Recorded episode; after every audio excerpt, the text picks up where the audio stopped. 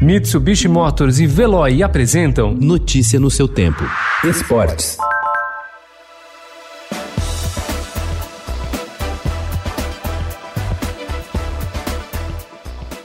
O São Paulo tem hoje à noite o principal desafio até agora nessa temporada. A equipe enfrenta o River Plate na Argentina, sabendo que não pode perder para ainda sonhar com a classificação às oitavas de final da Copa Libertadores da América. Mesmo se ganhar, o São Paulo não dependerá apenas de si na última rodada do Grupo D. Empate deixa a classificação praticamente impossível de ser alcançada, porque o time precisaria tirar 11 gols de saldo a favor do River, ou seja, teria que golear o binacional na rodada final e torcer para o time argentino ser goleado em casa pela LDU do Equador.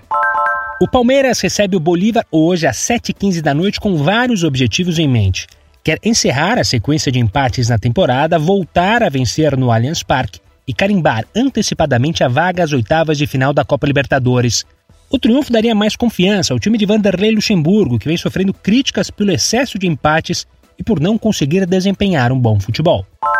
O Corinthians tem hoje uma boa chance de se distanciar da zona de rebaixamento. Encara o Atlético de Goiás às nove e meia da noite na Neoquímica Arena, em jogo adiado da primeira rodada. A partida será uma excelente oportunidade para o técnico interino Diego Coelho encontrar uma formação que jogue um futebol de bom nível. A principal atração da partida começará no banco de reservas. O meia Juan Casares está regularizado, foi relacionado e deve fazer a sua estreia.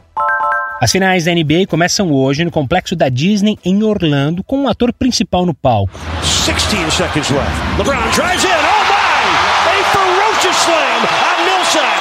Did you see LeBron? He jumped right out of the building. He looked like Superman. Tricampeão da NBA, LeBron James entra em quadra com os Los Angeles Lakers para sua décima decisão, feito alcançado por apenas outros três jogadores: Karim Abdul-Jabbar, Sam Jones e Bill Russell. O oponente será um velho conhecido, Miami Heat, que lhe proporcionou dois anéis de campeão e um rastro de mago após sua saída para voltar ao Cleveland Cavaliers na temporada 2014-2015.